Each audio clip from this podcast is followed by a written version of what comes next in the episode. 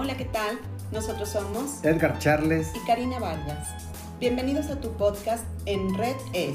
Un espacio en donde compartiremos la fe y la riqueza de nuestra Iglesia Católica con temas actuales y de crecimiento espiritual de una forma amena. Déjate, pescar por Jesús, quédate con nosotros. ¿Qué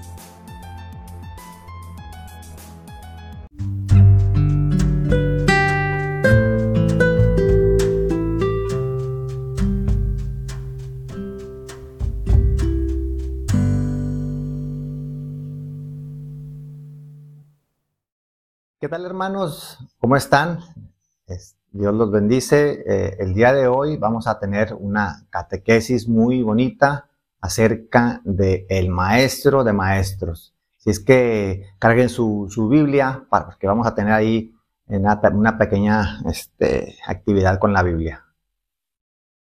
Eh, pues empezamos. Jesús es modelo, Él es la fuente de, la oración, el maestro de maestros.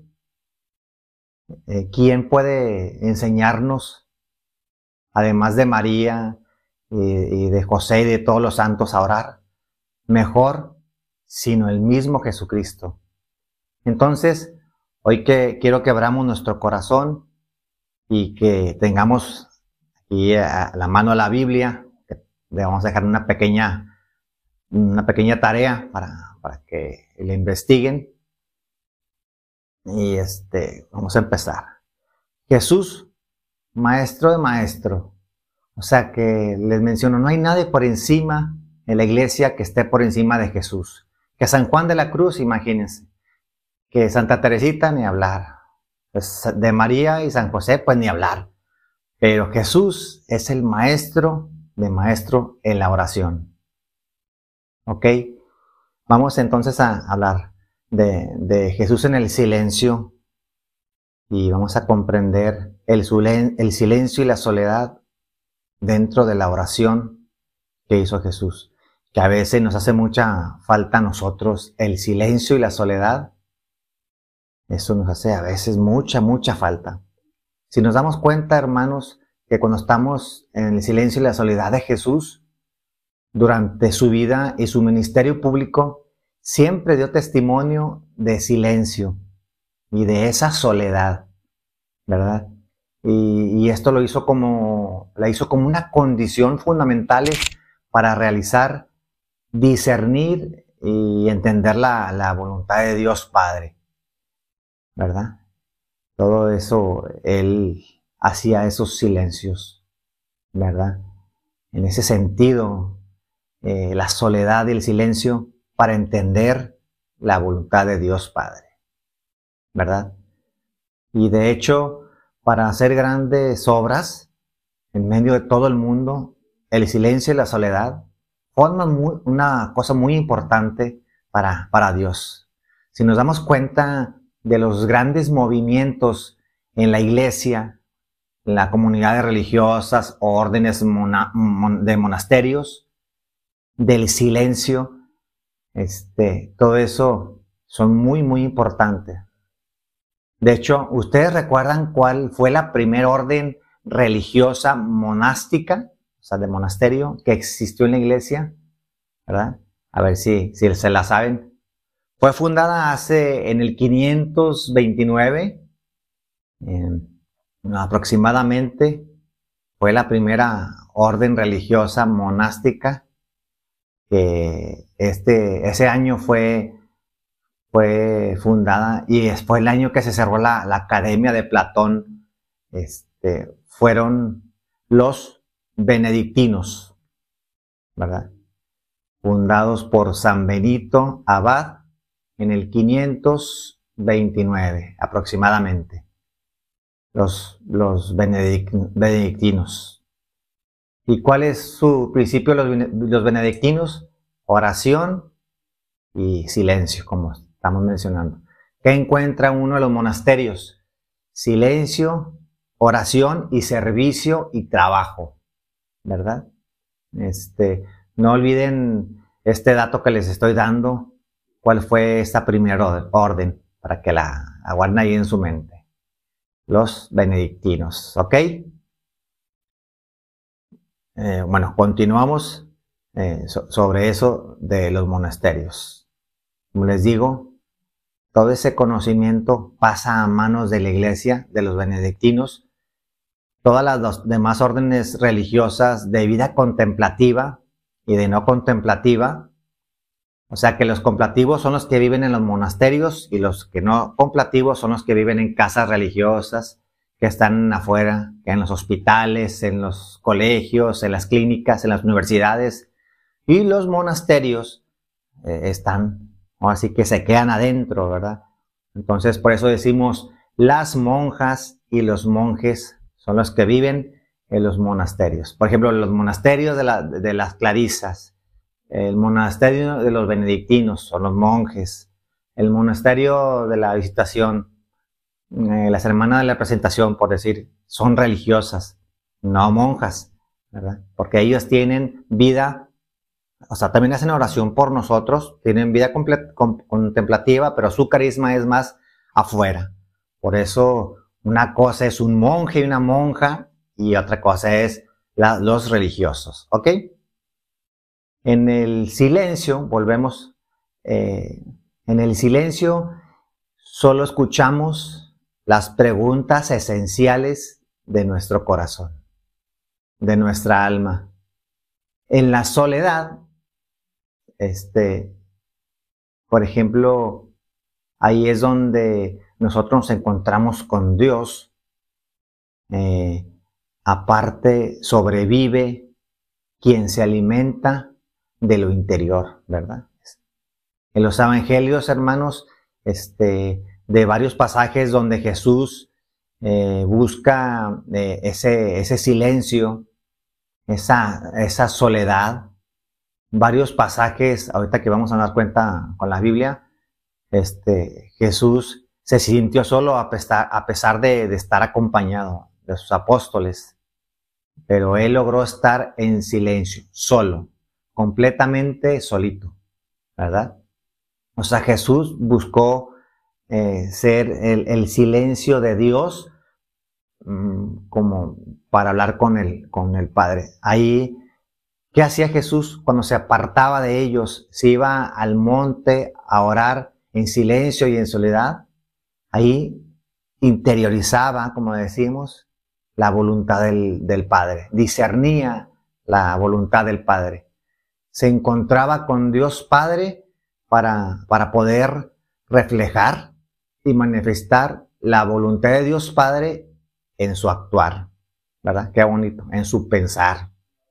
Era, era su creer de tal manera que, Jesús, escuchamos en, en el pasaje de la Biblia donde dice, quien me ve a mí, ¿verdad? Ve al Padre, ¿verdad? ¿Cómo logró Jesús eso? Expresar en su pensar, actuar y querer en los momentos de soledad. Nada más y nada menos. Y de, obviamente, de silencio. Por eso Él es Jesús, maestro de maestro. Por eso los demás, los santos también, entre otros más, siempre ven en el silencio y en la soledad un punto clave para, para reflexionar.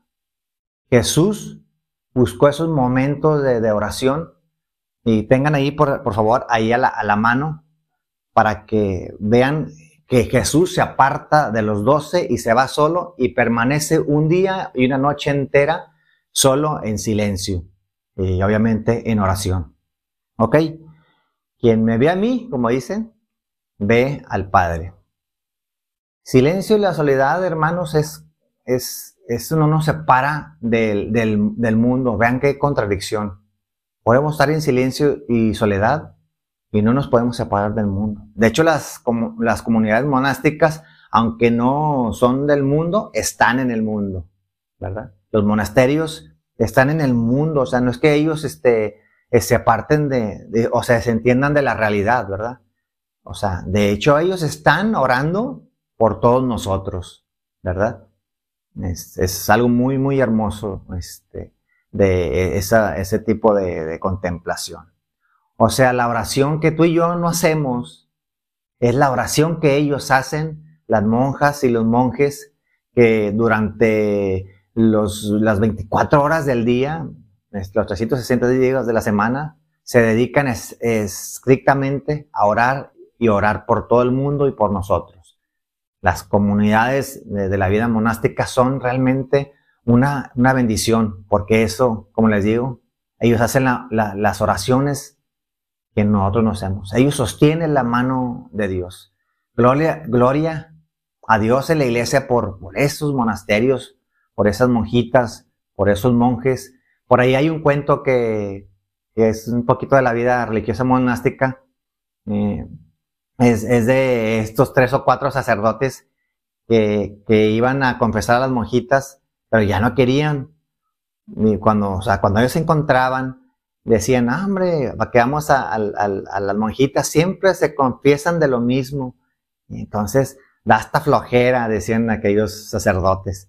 Y este, y después se cuenta que, que llegó, llegó un, este, llegó un sacerdote nuevo, ¿verdad? Y le, platicaron de que pues tenía que él ir a, confesar a esas, a esas monjitas, ¿verdad? Y pues ahora sí que se lo, se le encomendaron a él, porque ellos ya estaban aburridos de, de, que las monjitas se confesaban de lo mismo. Entonces el, este padre nuevo le dijo, con mucho gusto voy a ir a, a confesarlas. Pues pasó la semana, una semana, dos semanas, un mes, y todos los, los, otros sacerdotes bien curiosos a ver qué va a decir el Padre Nuevo. Y este, y pasaron cinco o seis meses y el Padre iba con mucho gusto a confesarlas. Y entonces, así que ya no aguantaron y, este, ellos, uno de ellos, de unos sacerdotes le pregunta, oiga Padre, le quiero hacer una pregunta, ¿usted no le aburre que la, confesión de las monjitas siempre sea lo mismo? De que no, no va, que, que hoy no barrieron bien o que no sirvieron bien la comida o puras así, cosas muy sencillas. Y el, sacerdote dijo, qué lejos estamos de ser como esas, esas bonquitas. Dijo, qué lejos estamos. Eh, y ustedes y yo estamos realmente fuera de entender a estas, a estas, a estas monjitas porque barren de mala gana, como les digo, porque sirven mala comida, porque hacen las actividades mal de ahí del, del, del, templo o del, o del, monasterio, pero ellos están tan cerca de Dios que aman a Dios y que la cosa más mínima para ellos es la ofensa más grande de Dios. O sea que cuando, uno ama totalmente a Dios, lo más mínimo le parece lo más grande eh, que pueda ofender a Dios. Y todos se midieron los tres sacerdotes así como que, árale, o sea, se, quedó, se quedaron así. Entonces, cuando tú puedas ayudar a esas monjitas, a ese monasterio, ayúdales con una despensa o, o llévales algo de, de, víveres, hazlo, hazlo por ti, por ellos. Cuando tengas esa oportunidad, esa comunidad de vida contemplativa monástica, ayúdales por favor. ¿Ok? También hermanos, pues, este, hace que eh, Dios ahí también supo guardar silencio, ¿verdad?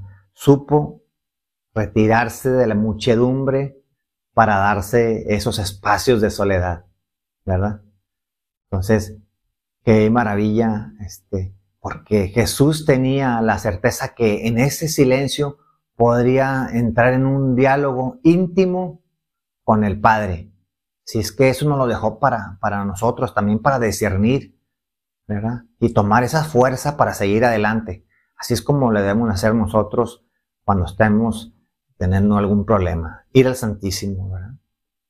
Acuérdense que cuando, cuando Jesús fue al, al, al, Monte de los Olivos, toda esa parte también hubo esa, esa soledad de Jesús. Y antes de, elegir a esos doce apóstoles, Jesús se dedicó a la oración en silencio y en soledad toda la noche y todo el día. ¿Ustedes sabían de ese texto bíblico? Este, que antes que, Jesús eligiera a esos doce, Él estuvo en silencio día y noche es, es algo muy, muy, muy bonito, la verdad. Entonces, sabían que, para la elección de esos doce era muy importante la oración, el silencio y el, discernir, como para poder seleccionar y dar inicio a la iglesia que fundara eh, ahora eh, eh, el, el apóstol Pedro, ¿verdad?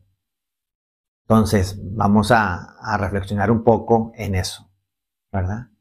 Antes de, empezar nosotros a orar, hay que entrar en lo secreto. Bien, ¿conocían ese, ese pasaje bíblico? Ahorita lo vamos a, a buscar. ¿Quieren saber cuál es? Van a anotar ahí, por favor, las citas bíblicas. Busquen Lucas capítulo 6. Lucas capítulo 6. Versículo 12 y 13. Por aquellos días fue Jesús a la montaña a orar. Jesús, o sea, él estaba solo. Y pasó la noche orando a Dios. Y pasó la noche orando a Dios. Cuando llegó el día y, eligió a los doce de entre ellos, ¿qué hizo Jesús antes de elegirlos? Pasar la noche en silencio, solo y en oración. Lucas capítulo 6, ahí nos escribe también los, el nombre de los doce apóstoles elegidos por Jesús. Pero él, como, como decimos, pasó la noche entera. Esa expresión es, es del, también, ah, por ejemplo, en el Antiguo Testamento, cuando, cuando eh, este, subía a la montaña y, y este, Abraham se encontraba con, con Dios. ¿Verdad? Si habían detenido a pensar en ese momento de cómo Jesús, antes de realizar una gran obra, este, después de, multiplicar los panes, busca la soledad, busca ese silencio, ¿verdad? ¿Habían analizado eso? ¿Verdad? En manera particular, solo, ¿verdad? Busca esa soledad, busca ese, ese silencio. Lo que se llama en Mateo 14, 23 es el silencio de Dios, ¿verdad? No pueden olvidar esas dos citas bíblicas que hemos dado ahorita. Lucas 6, 12 y 13. Antes de elegir a los doce apóstoles. ¿Verdad? ¿Ok? Bien. Realiza el, el milagro de la multiplicación de los panes y los peces. Se va a orar y luego después camina sobre las aguas. ¿Qué hablaría Jesús con, eh, con, con Dios Padre ¿Cuál sería ese, este, ese, esa plática en esa soledad? Y pasó toda la noche en oración, ¿verdad? Eh, así como, como se decía antes, subir a la montaña de mi vida, eso, es lo que quiere decir, ¿verdad? Cuando nosotros vamos al, monte, a la montaña, es ir a la intimidad, a estar con Dios, así como como Jesús lo hizo con el Padre. Por eso es, tan importante el silencio en la Eucaristía, ¿verdad? Si la oración más perfecta, si la oración más, o sea, de toda la, cumbre, de, toda la oración, es la Eucaristía, es la que debemos procurar ese momento de silencio, cuando la recibimos. No nos puede dar miedo ese, ese silencio, ¿verdad? Nos, a veces nos aterra, ¿verdad? Momentos que vivió Jesús de soledad antes de irse a la montaña. Vamos a analizar eh, dos momentos cumbres. Eh, ya vimos que, antes de elegir los dos apóstoles, eh, y luego vimos la multiplicación de los panes, y, antes de caminar sobre las aguas, que se fue a orar en silencio. Ahora vamos a, ver otros dos puntos importantes. ¿Ok? O dos momentos importantes. para que tengamos este silencio y esta de, de la oración. Primer momento, la oración en el huerto de los olivos. Vamos a quedarnos ahí. Ese relato que dice en los cuatro evangelios en la oración de Jesús, en el huerto de los olivos, la cuenta Mateo, eh, la cuenta Marcos también, la cuenta también eh, Lucas y por último eh, San Juan, más, un poquito más cortito, pero también menciona esos, esos cuatro evangelios en ese momento de, de Jesús en el huerto, ¿verdad? Antes de iniciar su pasión y su muerte, es uno de los pasajes más hermosos, más bellos de la vida de Jesús. Demuestra este, esta oración en el huerto, demuestra su completa y verdadera humanidad. Así escúchelo, su verdadera humanidad. Así también la grandera, la grandeza que es Dios, ¿verdad? Y su verdadera dignidad. Ese, ese punto, ese, ese, ese evangelio es hermoso, la verdad. Verdaderamente hombre, pero también verdaderamente Dios. Es algo muy, muy bonito. En el huerto de los olivos, al, al leer los cuatro evangelios contando eso, nos sentimos humanos, nos sentimos, es decir, con, con ese temor, ¿verdad? ¿Quién no ha tenido miedo en la vida? Pero también demuestra su divinidad, porque, porque Jesucristo pone la confianza en Dios Padre. Solo esta confianza de Jesús a Dios Padre le dio esa fuerza para continuar, para asumir lo que humanamente hubiese sido rechazado. La confianza en, el, en, Dios Padre fue muy importante en esa oración. Jesús nos deja ver varios elementos que son muy útiles para que lo aplicamos obviamente en nuestra vida. Fue con sus discípulos a ese lugar de, de, silencio y de paz y ahí ese, ese lugar de silencio, de, encuentro con el Padre, este, lleva eh, consigo a Pedro, a Juan y Santiago y y llevándose a esos tres discípulos, sintió esa tristeza, eh, Jesús sintió esa angustia, tanto, eh, tanta angustia sintió que sudó como gotas de sangre, dice, dice la palabra de Dios, que caían sobre su frente hacia el piso. Y, decía, triste está mi alma hasta la muerte. Jesús experimentó la tristeza la soledad eh, de quien ve que la muerte está tocando su puerta. Y en medio de todo esto le pide a sus discípulos, Pedro, Juan y Santiago, velen y oren conmigo. Y pues teniendo la compañía de ellos, se separa de ellos a un lugar aparte, se postra con rostro en tierra para encontrarse con Papá Dios. Qué hermoso, la verdad. Pero ese, esa, esa, se pone él en sintonía, en esa confianza total, en medio de ese angustiante momento, se pone en sintonía con la voluntad de Dios Padre. Y esto fue mm, lo que, lo que le dio esa serenidad, lo que le dio fortaleza, aunque le dio ese, ese, ese, ese miedo, pero le dio ese valor y esa confianza para enfrentar lo que venía. ¿Verdad? Es, es cuando dijo Dios Padre, escuchen a mi Hijo, mi predilecto, en quien tengo mis complacencias. Escuchó a ese Padre.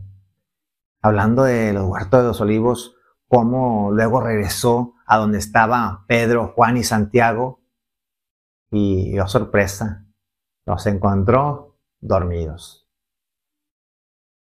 Seguramente estaban tensionados, asustados o muy cansados.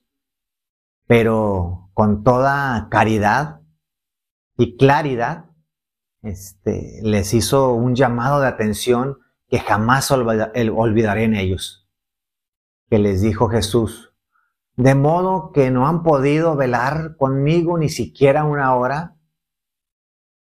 Y se quedaron así.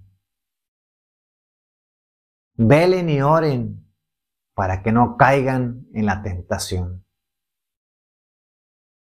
Y vemos cómo Jesús se va a orar por segunda vez, repitiendo nuevamente la oración, Padre, si es posible, aparte de mí este cáliz, pero que no haga mi voluntad, sino en la tuya. Y por segunda vez repitió esa, esa oración, ¿verdad? Y de nuevo regresa donde estaban los apóstoles y vuelven a estar dormidos. Los encuentra dormidos y vuelve por tercera vez y repite la misma oración. Padre, si es posible, aparte de mí este cáliz de dolor, pero que no se haga mi voluntad, sino la tuya. Tres veces repite la misma oración. Para aquellos que dicen que repetir no es bíblico, pues pues que lean ese pasaje. Lo repitió tres veces, la misma oración. Y ya que la tercera vez, pues Jesús a donde van los apóstoles, donde estaban, levántense, vámonos, ya está aquí quien va a entregar al Hijo del Hombre. Ha llegado la hora de las tinieblas. Y Jesús, en el huerto de los olivos, oró en silencio y en soledad. Porque aún, aunque ahí estaban sus amigos, lo dejaron solo. Esa es una soledad muy fuerte. Estar con, pero estar sin, sentirse solo. Jesús la experimentó, se sintió abandonado. No han podido velar conmigo ni siquiera una hora. Wow, la verdad. Este momento del huerto de los olivos. Pero hay otro momento fuertísimo de Jesús. ¿Verdad? Este momento es el momento de la oración de Jesús. Otro momento muy fuerte. La oración de Jesús en la cruz. El relato bíblico que nos narra la oración en la cruz, lo constituyen varios pasajes bíblicos de los cuales Jesús, en forma de oración, dialoga con el Padre. Y esas palabras de Jesús en la cruz son el testamento más hermoso y, y suficiente que el mismo Jesús nos pudo haber dejado Allí Jesús nos da esa cátedra por excelencia. Se presenta como el maestro, así con letras mayúsculas, el maestro de maestros de oración más brillante de toda la historia. El relato de la crucifixión en el Monte, Calvario, escenario donde se realiza este acontecimiento, no tiene comparación. Allí se está gestando la salvación del género humano, del mundo entero, ¿verdad? Imaginémonos, hermanos, que Jesús nos hubiera preparado en la oración del huerto de los olivos. Imaginen, imaginemos que, que no se prepare en silencio, en soledad, en oración. Los cuatro evangelios cuentan la muerte de Jesús. De hecho, se le apareció en el huerto de los olivos un ángel para consolarlo. Y así Jesús lloraba, lloraba y lloraba más intensamente en silencio y en soledad. En la oración de Jesús en la cruz, Jesús pronuncia las siete palabras. Es una tarea. Buscar las siete palabras que pronunció Jesús en la cruz, esas siete palabras. Y ya para, para despedirnos, vamos a, a reflexionar sobre esta cátedra que nos da el Maestro de Maestros. Jesús es el referente de todos los santos que nos dejó esa oración que todo nos enseñó. Padre nuestro que estás en el cielo, santificado sea tu nombre, venga a nosotros tu reino, hágase tu voluntad en la tierra como en el cielo. Danos hoy nuestro pan de cada día, perdona nuestras ofensas, como también nosotros perdonamos a los que nos ofenden. No nos dejes caer en tentación y líbranos de todo mal. Amén. Muchas gracias hermanos. Paz y bien.